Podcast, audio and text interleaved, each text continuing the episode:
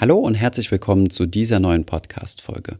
In dieser Folge geht es einmal um das Thema Kapitallebensversicherung. Und ich werde in dieser Folge nicht zu hören sein, sondern diese Folge stammt von Gerd Kommer und seinem Kollegen Jonas Schweizer.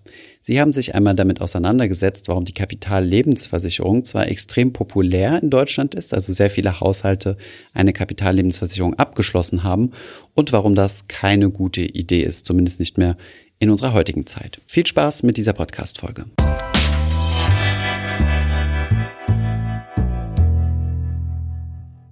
Dieses Video beleuchtet eines der von Privathaushalten in Deutschland, Österreich und der Schweiz meistgenutzten Finanzprodukte, die kapitalbildende Lebensversicherung.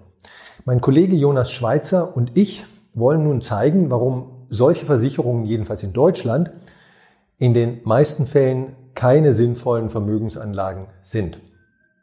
Außerdem geben wir Hinweise dazu, was man mit vorhandenen Versicherungspolicen in die Zukunft gerichtet tun sollte.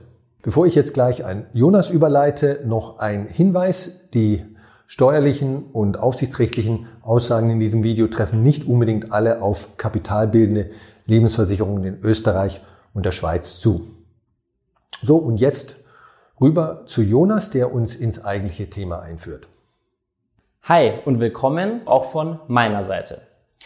Ein Drittel des liquiden Vermögens deutscher Haushalte steckt in kapitalbildenden Lebensversicherungen, die wir der Kürze halber einfach nur KLV nennen werden.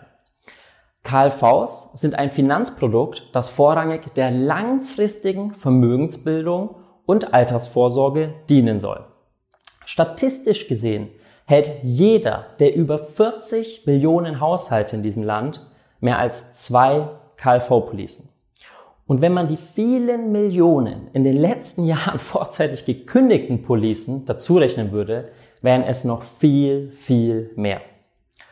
Aus der in Deutschland weltweit wohl einmaligen KLV-Dichte könnte man auf den ersten Blick ableiten, dass KLVs für die Deutschen wesentliche und erfolgreiche Investmentprodukte sind. Wesentlich sind sie angesichts dieser Größenordnung gewiss, erfolgreich auch, allerdings vor allem für die Versicherer. Der Erfolg von KLVs für die Versicherten dürfte dagegen eher bescheiden sein. Wie bescheiden, warum bescheiden und vor allem welche Handlungsfolgen daraus abzuleiten sind, werden wir Ihnen zeigen. KLVs existieren in einer klassischen und in einer vorgebundenen Form. Bei der klassischen Variante werden die Beiträge der Versicherungsnehmer vorwiegend in langfristige Anleihen aus dem oberen Bonitätssegment investiert. In erster Linie sind das Staatsanleihen. Bei vorgebundenen Versicherungen werden die Beiträge fast immer in teure, aktiv gemanagte Aktien oder Mischfonds investiert. Das zugrunde liegende Investment in Anleihen oder Investmentfonds wird dabei von einer dicken, rechtlich komplexen Verpackung umhüllt, nämlich dem Versicherungsmantel. Dieser Mantel hat vor allem drei große Nachteile. Erstens, er kostet den Versicherungsnehmer, also Ihnen, viel Geld. Zweitens, er führt ein nennenswertes Zusatzrisiko ein, nämlich das Gegenparteirisiko der Versicherungsgesellschaft. Statt Gegenparteirisiko könnte man auch Bonitätsrisiko sagen. Auf diesen besonders wichtigen Aspekt geht Gerd nachher noch näher ein. Und drittens, der Mantel macht eine ansonsten recht simple Kapitalmarktanlage intransparent und illiquide. Alles in allem bringt dieser Mantel keinen einzigen echten Vorteil. KLVs sind aus Anwendersicht leider letztlich strukturelle Fehlkonstruktionen. Fehlkonstruktion deswegen, weil eine KLV bei rationaler Betrachtung eine ökonomisch eher unsinnige Verkupplung eines Versicherungsproduktes mit einem Investmentprodukt ist nämlich eine Risikolebensversicherung, verzahnt mit einem langfristigen Sparvertrag. Die Risikolebensversicherung repräsentiert an sich eine Todesfallabsicherung. Diese ist in aller Regel nur zeitlich begrenzt wirklich notwendig.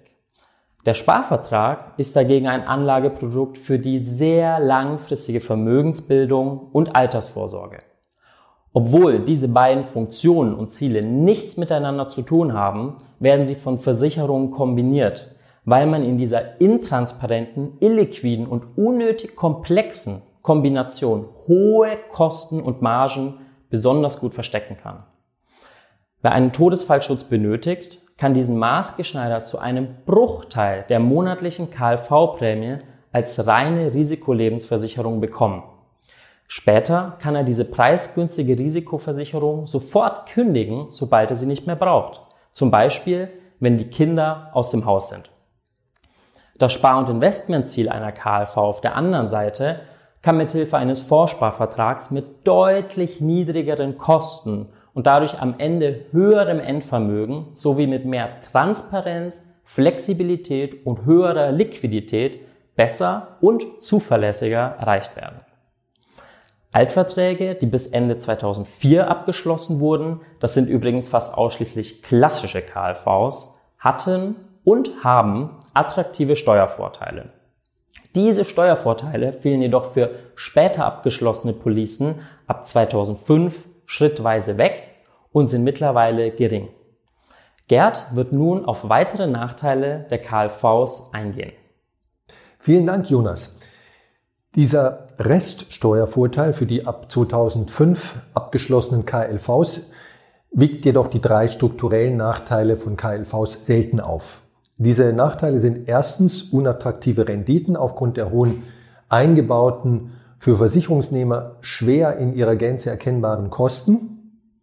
Zweitens das Gegenparteirisiko oder Bonitätsrisiko der äh, Versicherungsgesellschaft. Und äh, drittens die drei unheiligen Is wie IDA, nämlich Illiquidität, Inflexibilität und Intransparenz. Zunächst zu den im Durchschnitt inakzeptabel niedrigen Renditen von KLVs. Hauptgrund dafür sind ihre viel zu hohen versteckten und offenen Kosten. Und dann gibt's da noch eine äh, perfide äh, rechtliche Regelung, die den Versicherungsfirmen erlaubt, bestimmte laufende Kosten, und jetzt kommt's, erst viele Jahre in der Zukunft, die erst viele Jahre in der Zukunft anfallen werden, bereits in den ersten rund fünf Jahren also im Voraus von den eingezahlten Prämien des Versicherungsnehmers abzuziehen. Und aufgrund dieser kundenfeindlichen Methode liegt der Rückkaufswert von KLVs in den ersten Jahren üblicherweise unterhalb der Summe der eingezahlten Prämien. Diese äh, merkwürdige Vorgehensweise nennt sich Zilmerung. Sie wirkt sich in der Praxis deswegen für Verbraucher besonders schlimm aus, weil je nach äh, Berechnungsmodus über 50 Prozent aller KLV-Verträge in den ersten Jahren vorzeitig gekündigt werden. Diese eigentlich erschütternd hohen Stornoquoten sind ein Ergebnis des ja, provisionsgetriebenen Vertriebswesens in der Versicherungsbranche und natürlich auch der allgemeinen Mängel des KLV-Produktes. Die äh, neben der, dem schlechten Renditen vielleicht das vielleicht noch größ, der noch größere Nachteil einer KLV ist das vom Versicherungsnehmer getragene Bonitäts- oder Counterparty-Risk in Bezug auf die Versicherungsgesellschaft. Sollte diese nämlich in wirtschaftliche Schwierigkeiten geraten, ist es absolut möglich, dass der Versicherungsnehmer daraus finanzielle Einbußen erleidet, zum Beispiel eine Kürzung seines Auszahlungsanspruches. Die Gelder, die die äh, Versicherungsnehmer in eine KLV im Zeitablauf einzahlen, bilden nämlich kein Sondervermögen. In dem Sinne, wie das bei Investmentfonds einschließlich ETFs der Fall ist. An dieser Stelle ein ganz kurzer Exkurs zum wichtigen Aspekt Sondervermögen bei Investmentfonds und ETFs. Dieses rechtliche Konstrukt bedeutet, dass bei diesen Fonds das Vermögen der Anleger oder des einzelnen Anlegers im Fonds strikt und wirksam vom Vermögen der verwaltenden Fondsgesellschaft getrennt wird. Sollte die Fondsgesellschaft pleite gehen, hat das deswegen keine äh, vermögensmäßige Auswirkung auf die Anleger. Auch ein Konkurs der Depotbank des Anlegers spielt in dieser Hinsicht bei Fondsanlagen keine Rolle, da die Depotbank nur als Verwahrstelle des Anlegervermögens fungiert. All das trifft auf KLVs leider nicht zu. In Paragraph 223 des Versicherungsaufsichtsgesetzes, kurz VAG, kommt die Bezeichnung Sondervermögen zwar vor, hat dort aber eine ganz andere Bedeutung als das, was unter Privatanlegern gemeinhin unter Sondervermögen äh, verstanden wird, Sondervermögen bei Investmentfonds verstanden wird. Und dass die Bezeichnung Sondervermögen im VAG vorkommt, aber dort etwas anderes bedeutet als das, was normale Privatanleger annehmen, das sorgt wohl seit Jahrzehnten für Verwirrung. Tatsächlich ist hier nämlich der Paragraph 314 VAG relevant. Dort kommt die Bezeichnung Sicherungsvermögen vor, nicht Sondervermögen. Nach Paragraph 314 hat ein einzelner Versicherungsnehmer eben gerade keinen Aussonderungsanspruch für die Versicherungs, für die Vermögenswerte, die mit seinem Geld im Laufe der Zeit erworben wurden. Sollte die Vermögen, äh, Versicherungsgesellschaft in eine Insolvenz geraten. Im Gegenteil. Die Aufsichtsbehörde, die BaFin in Berlin, wird dann nach Paragraph 314 äh, die Auszahlungsleistungen einschließlich vielleicht sogar des sogenannten Garantiezinses, der an die Versicherungsnehmer kürzen und möglicherweise ganz verbieten, vorübergehend oder dauerhaft ganz verbieten, sofern das Versicherungsunternehmen ansonsten nicht mehr in der Lage wäre, alle seine Zahlungsverpflichtungen zu erfüllen. Das gilt sowohl in Bezug auf traditionelle, klassische KLVs als auch in Bezug auf fondgebundene KLVs. Fazit, Sondervermögen, Fehlanzeige. Der fehlende Sondervermögensschutz wiegt äh, besonders hoch, weil eine KLV-Police ja typischerweise über mehr als ein Jahrzehnt läuft und weil die deutsche äh, Lebensversicherungsbranche ohnehin mit Strukturproblemen kämpft, die in den nächsten Jahren oder Jahrzehnten einige äh, Versicherer in schwere Solvenzprobleme treiben könnten. Der Nachteil des fehlenden Sondervermögensschutzes alleine ist unseres Erachtens so hoch, dass wir persönlich niemals eine KLV abschließen würden. Die äh, private Sicherungseinrichtung der deutschen äh, Lebensversicherungsunternehmen namens Protector hilft hier auch nicht weiter. Schon der Konkurs einer einzigen großen Lebensversicherung äh, würde die finanziellen Ressourcen von Protector wahrscheinlich übersteigen und äh, für den Fall einer systemischen Krise, die mehrere Versicherungen gleichzeitig betrifft, äh, wäre die Schutzwirkung von Protektor auf jeden Fall zu gering. Um etwaige Missverständnisse in diesem Zusammenhang auszuräumen, eine staatliche Einlagensicherung, wie sie innerhalb der EU für Bankguthaben bis 100.000 Euro pro Bank-Kunde-Kombination gilt, äh, die existiert für deutsche KLVs nicht. Auf die ähm, eingangs erwähnten drei unheiligen Is, nämlich Illiquidität, Inflexibilität und Intransparenz, gehe ich an dieser Stelle nicht näher ein, weil sie eigentlich klar sind. Also eine KLV ist im Vergleich zu einem Wertpapier- oder ETF-Investment illiquide, inflexibel und intransparent. Angesichts dieser langen Latte von Nachteilen und Problemen stellt sich die Frage, warum wohl neben Deutschland kein anderes Land auf diesem Planeten existiert mit so vielen KLV-Policen pro Kopf? Und die äh, zwei Antworten auf diese Frage lauten erstens, ja, historische Steuervorteile für KLVs, die aber, wie erwähnt, für äh, spätere KLVs und heutige KLVs kaum noch ins Gewicht fallen. Und äh, zweitens, der meines Erachtens kuriose Wahn der Deutschen, alles kreuz und quer versichern zu müssen, manchmal sogar doppelt versichern zu müssen. Äh, nicht zufällig ist die größte äh, Versicherung der Welt ein deutsches Unternehmen. So viel erstmal zum Produkt KLV und seinen unheilbaren Geburtsfehlern und den Gründen für seine starke Verbreitung trotz der offenkundigen Defekte. Nun wieder zu Jonas äh, zurück und zur Praxis, also der Frage, was man mit einer vorhandenen KLV tun könnte oder sollte. Bei einer bestehenden KLV ergeben sich in der Regel vier Handlungsoptionen für den Versicherungsnehmer für Sie. Erstens unveränderte Weiterführung und Besparung. Zweitens Beitragsfreistellung. Drittens Kündigung oder viertens der Verkauf auf dem Zweitmarkt. Welche dieser vier Optionen im konkreten Fall die beste ist, muss letztlich für jeden Einzelfall unabhängig voneinander geprüft werden. Nichtsdestotrotz können einige Faustregeln auch allgemein formuliert werden. Für eine klassische KLV-Police, die bis Ende 2004 abgeschlossen wurde, ist eine Weiterführung typischerweise sinnvoll. Sie hat nämlich attraktive steuerliche Vorteile und im heutigen Marktkontext vergleichsweise hohe Garantiezinsen. Zudem sind die Kosten dieser alten KLVs in der Regel zumindest akzeptabel. Bei einer klassischen KLV-Police, die ab 2005 abgeschlossen wurde, ist eine Weiterführung meist nur dann attraktiv, wenn sie hohe Garantiezinsen hat. Für Policenjahrgänge von 2005 bis circa 2012 könnte das der Fall sein. Bei neueren Policen mit niedrigem Garantiezins ist meistens entweder die Kündigung, ein Verkauf oder zumindest eine Beitragsfreistellung sinnvoll. Für vorgebundene KLVs, die bis Ende 2004 abgeschlossen wurden, ist die Antwort nicht ganz so einfach. Eine Weiterführung ist aufgrund der steuerlichen Vorteile dann sinnvoll, wenn die Kosten ausreichend niedrig sind oder ausreichend reduziert werden können. Zum Beispiel durch einen kostenlosen oder kostengünstigen Wechsel auf günstige passive Aktienfonds, zum Beispiel ETFs. Ansonsten ist auch hier eine Kündigung, der Verkauf oder eine Beitragsfreistellung auf jeden Fall erwägenswert.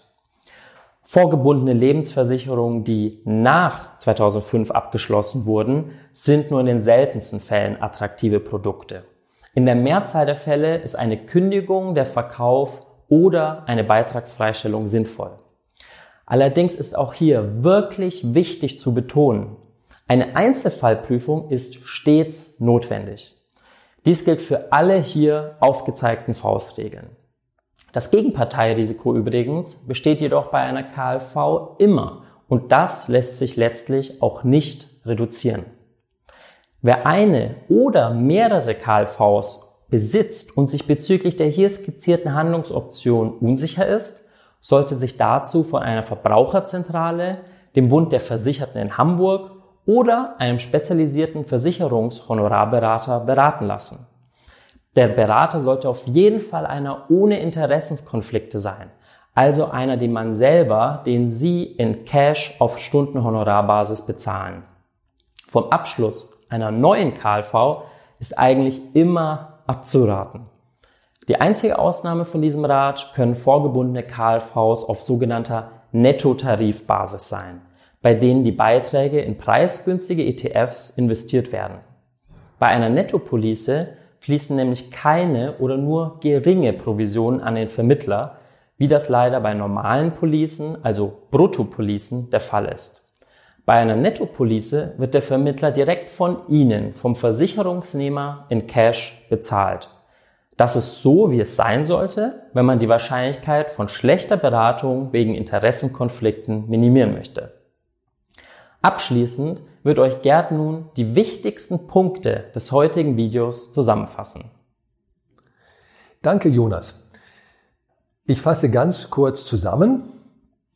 Erstens, kapitalbildende Lebensversicherungen sind ein strukturell mängelbehaftetes Kuppelprodukt aus einer Versicherungskomponente, nämlich einer Risikolebensversicherung und einem langfristigen Sparvertrag auf Anleihen oder Aktien.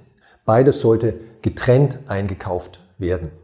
Zweitens, klassische KLV-Policen, die bis Ende 2004 abgeschlossen wurden, besitzen in den meisten Fällen noch nennenswerte Steuervorteile, die zusammen mit, den, mit der historisch bedingt hohen Garantieverzinsung überwiegend eine Fortführung solcher KLVs nahelegen. Unter Inkaufnahme des damit einhergehenden Gegenparteirisikos.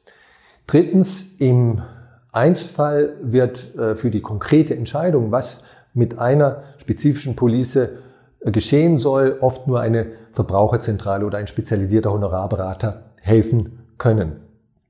Viertens, neue KLV sind lediglich als Netto, als sogenannte Nettopolice auf ETF-Basis sinnvoll. Ja, jetzt möchte ich noch ein ganz klein wenig Werbung machen. Vor wenigen Wochen ist mein neues Buch erschienen, Souverän investieren vor und im Ruhestand. Das war's für heute. Vielen Dank und bis bald. Ich hoffe, diese Podcast-Folge hat dir gefallen. Wenn ja, dann zöger doch nicht in deinem Umfeld über diesen Podcast zu sprechen, bei Freunden und Bekannten. Ich denke, es gibt auch in deinem Umfeld viele Menschen, die sich für das Thema finanzielle Bildung interessieren oder interessieren sollten. Wenn du auf iTunes bist, würden wir uns auch freuen, wenn du uns eine positive Bewertung dalässt. Das hilft uns, den Podcast noch einfacher auffindbar zu machen. Alle wichtigen Links und Verweise findest du wie immer in den Show Notes zu diesem Podcast. Vielen Dank fürs Zuhören und bis zum nächsten Mal.